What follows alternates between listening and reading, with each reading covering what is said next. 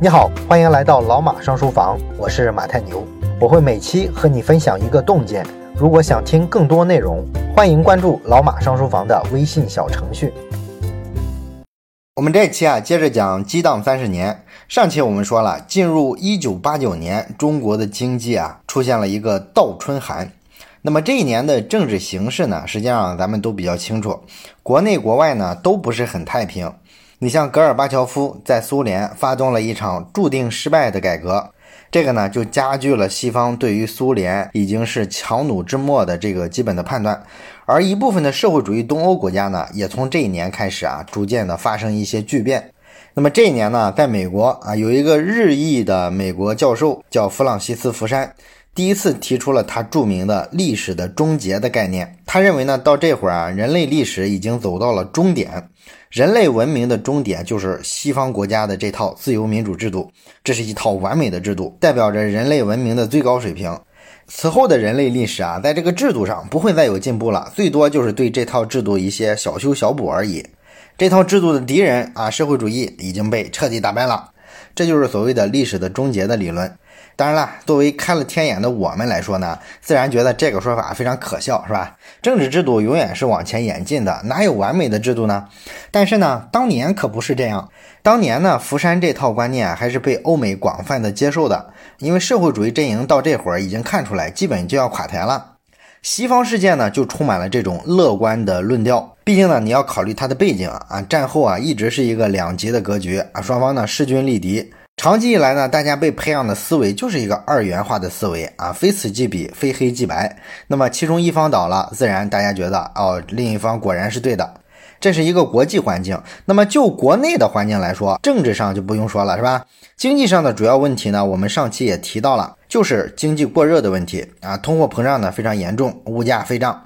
所以说呢，政府面临的主要的问题啊，就是如何给过热的经济啊浇一盆水。啊，让它冷却一下，降降温。所以呢，从一九八九年的上半年开始，中央就进行了各种整顿治理，很多马上就要上的项目呢都被下马了。这是要给投资降温嘛？哎，项目变少了之后呢，就可以缓解原材料的需求过大造成的物价上涨过快的问题。不过呢，这些项目下马就意味着啊，为了这些建设项目而进城的农民工他就没事干了。就需要被遣散回乡啊，所以说呢，这就造成了五百万农民工返乡的一个大潮。之后呢，中央甚至还专门发过文啊，严控农民工盲目进城。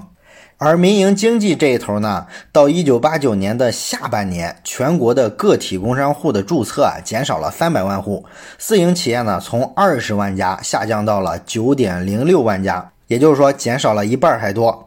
那这个数字呢，一直到一九九一年之后啊，才逐渐的回升。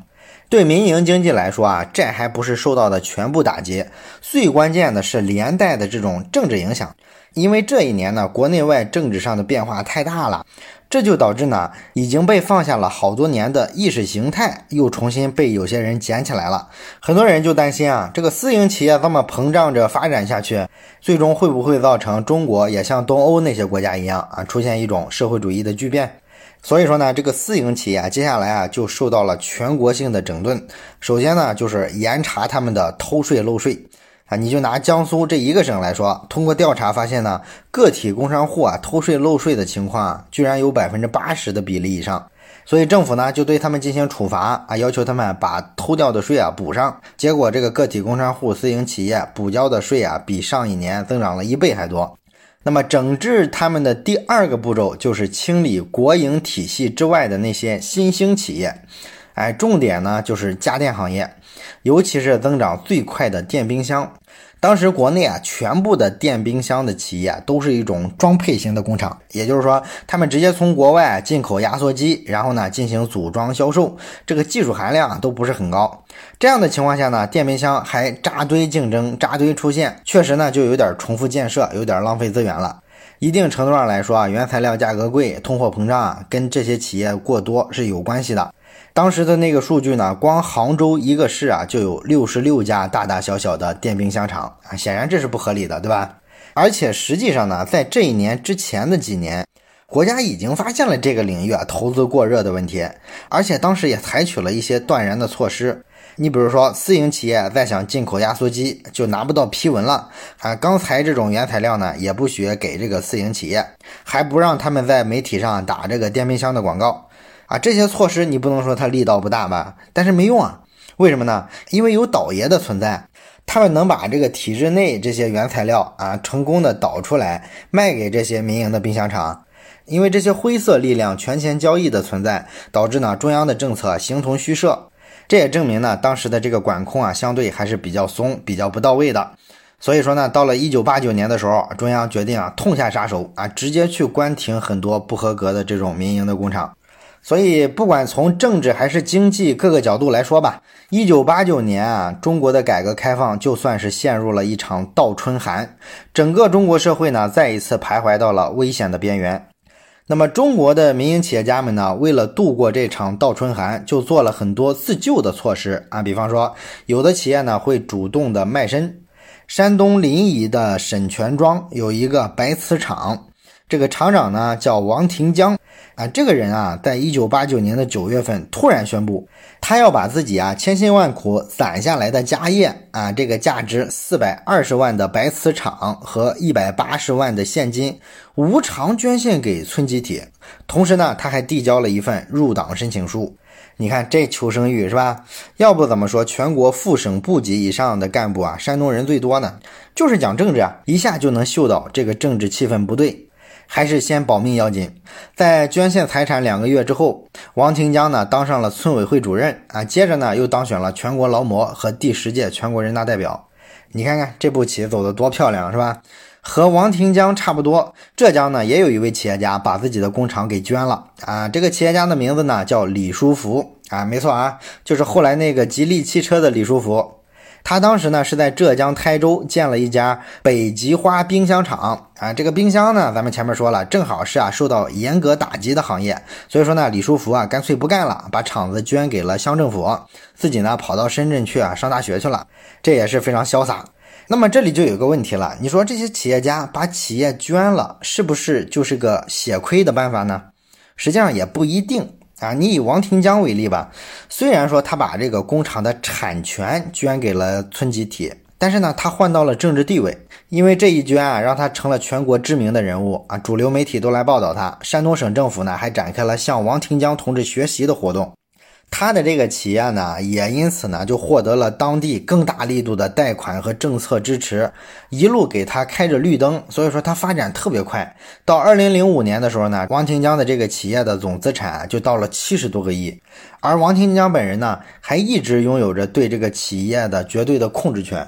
他的很多亲戚呢，甚至借助着他这个产业啊，都成了亿万富翁。所以人家这个企业啊，走的其实是非常巧的，让渡出了这个企业的产权，但是呢，保留了控制权，然后在经济利益上获益了，在政治地位上获益了。你说他算是血亏吗？当然了，也有一部分民营企业家啊，他面对政府的这种态度的时候，既没有选择抗争，也没有选择投降啊，而是选择了逃跑。你比如说，当时光广东省就有两百二十二名企业的厂长、经理外逃。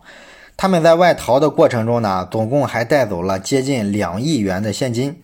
而到了一九九零年呢，又有一部分民营企业家发现了另外一条路，他们发现自己这个民营企业的身份啊会受到打击，所以他们就给自己戴上了一顶红帽子。哎，这什么意思呢？就是说他们找到了集体企业去挂靠，啊，这样呢对上级就说，哎，我不是民营企业，我是一家集体企业。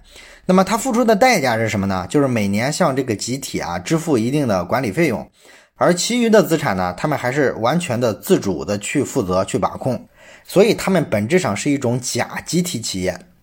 一九九零年的时候呢，全国至少有十万家私营企业主选择了挂靠或者是归属到国营或者集体企业的旗下这个套路。于是呢，在一九九零年的年中啊，政府呢再次决定出手打击清理这种假集体企业。这项工作啊，前后持续了大概四年。除了成功打击了假集体企业之外呢，这项工作还在客观上起了一个作用，那就是明晰了产权。因为民营企业跟集体企业掺在一起啊，你少不了有很多股权上说不清的地方，是吧？所以说呢，这么一打击就给它分割开了，反而消除了很多产权的隐患。一九九二年邓小平南巡之后呢，这些被剥离出来的企业啊，很快就迎来了自己很好的发展机遇。另外呢，还有些企业本来呢，它确实就是个集体企业，它也趁着这次啊，政府强行要摘帽子，也冲出来说，我其实是一个假集体企业，然后呢就被剥离了。这个呢，也是一种产权明晰的过程，只不过呢，这个过程不是太光彩，因为很多集体企业的所有权就从集体手里啊转移到厂长手里了，你这就有点中饱私囊的意思了，是吧？除此之外呢，一九九零年的时候，中央还加大了对假冒伪劣产品的打击力度。啊，这事儿的效果呢就非常的矛盾，一方面呢，它打击了民营经济啊，这个确实对全国的经济形势啊不是很好，另一方面呢，也确实需要净化市场了。受到打击最严重的是浙江温州。啊，温州呢，因为当时做了特别多假冒伪劣的皮鞋呀、皮带，所以说呢，被中央点名批评了。甚至在一九九零年的五月份，国务院还专门发了一个文啊，针对温州市乐清县的造假产业链，督促有关部门呢去查一下啊。你看这个待遇也是够高了，是吧？一个县级市被国务院专门发了一个文来批评。那么乐清县这一被查呢，就了不得了，有一千五百四十四个家庭制假的作坊就被关了。这个乐清县上一回啊，因为八大王事件闻名全国，现在呢又用这种方式啊被拎出来当典型，这个呢让当地人觉得挺没面子的啊。不过呢，这次事件之后啊，也确实对当地的发展有一些好处，因为有一些有实力的合法经营的企业，它就脱颖而出了。那些制假造假的企业成本变高了嘛。而这些好企业呢，后来逐渐的成长壮大，后来就导致呢，乐清县啊有了中国最大的低压电器的产业集群，啊，这也算是因祸得福吧。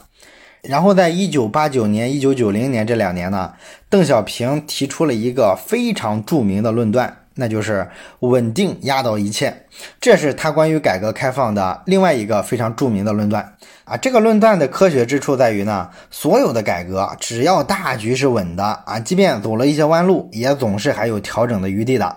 而一旦政局不稳啊，政治被分裂了，或者说被颜色革命了，那就完蛋了。你别说改革了，连维持原来的水平啊，可能都不可能了啊。这个就是苏联解体和东欧巨变给中国改革最重要的启示。所以说啊，霍布斯讲过一句话：坏秩序好过没有秩序。哪怕你是一个军阀独裁的政权，只要政治上是稳定的，市场的力量呢，总能找到一些机会在夹缝里啊成长壮大起来。但是如果兵荒马乱了，那你还讲什么市场经济，谈什么权力自由是吧？都不灵了。所以说啊，这个年轻人一被忽悠就上街了，还整得热血沸腾，好像自己为了理想特别伟大是吧？但是呢，从来没有人告诉他们，你破坏了一套秩序，然后再去重建一套秩序，这个时间成本有多高，金钱成本有多高，要不要流血？然后到底是哪些人为这些混乱买了单？所以，这个稳定压倒一切啊，在世界政治史上来说，已经被证明过无数次了。它是一个非常正确的论断。那么，在坚持了稳定压倒一切之后，从一九八九年下半年开始啊，中央的调整开始见了成效。当时呢，很多西方的预言家啊，都认为呢，中国马上就要完蛋了，它会跟苏联、跟东欧是一个下场，经济会慢慢的失控。当然了，他们这么喊，咱们也不新鲜了，是吧？毕竟这喊了好几十年了嘛。而《纽约时报》呢，当时也评价说，中国的物价体系啊，马上就要崩溃了。现在的通货膨胀水平跟1949年刚建国的时候啊，基本是一个水平了。不过呢，唱衰归唱衰哈，但是有一点他们还是说的对的，就是这个情况啊，确实是到了一个非常非常凶险的边缘。1989年的上半年，全国的物价指数啊是上涨了百分之十七点八，而到了下半年，直接涨到了百分之四十。不过呢，很快啊，中国政府就向全世界证明了社会主义体制的优势，啊，也就是政府对于国民经济的绝对的控制力。转过年来到一九九零年的六月，物价指数的上涨幅度啊，已经降到了百分之三点二。这就是说呢，抢购的风潮已经退去了，社会的恐慌心理啊，已经平静下来了。当然了，一九八九年、一九九零年这两年呢，虽然非常困难、非常凶险，但是呢，还是有一些挺大的改革成绩的。啊，你比如说上海开放了浦东新区，然后上交所和深交所，中国这两大资本市场啊，也都纷纷成立了。另外呢，像什么海尔啊、联想啊、长虹啊这些国企里的佼佼者啊，在全国一片乱的时候啊，仍然保持了逆势的上涨。总之吧，这场倒春寒呢，让全国非常不好受。但是呢，总算是过去了。过去之后呢，就要迎来气温的回暖了。那么关于这个回暖的春天的故事啊，我们下期接着讲。最后呢，我要说一个小福利啊，也是赶巧了啊！《激荡三十年》这套书啊，讲的是改革开放的主题，这个跟我们马上到来的国庆节呢，应该说还是有相当密切的关联的，对吧？所以说呢，我想啊，要不咱们趁着国庆节的热乎劲儿，搞个小活动吧。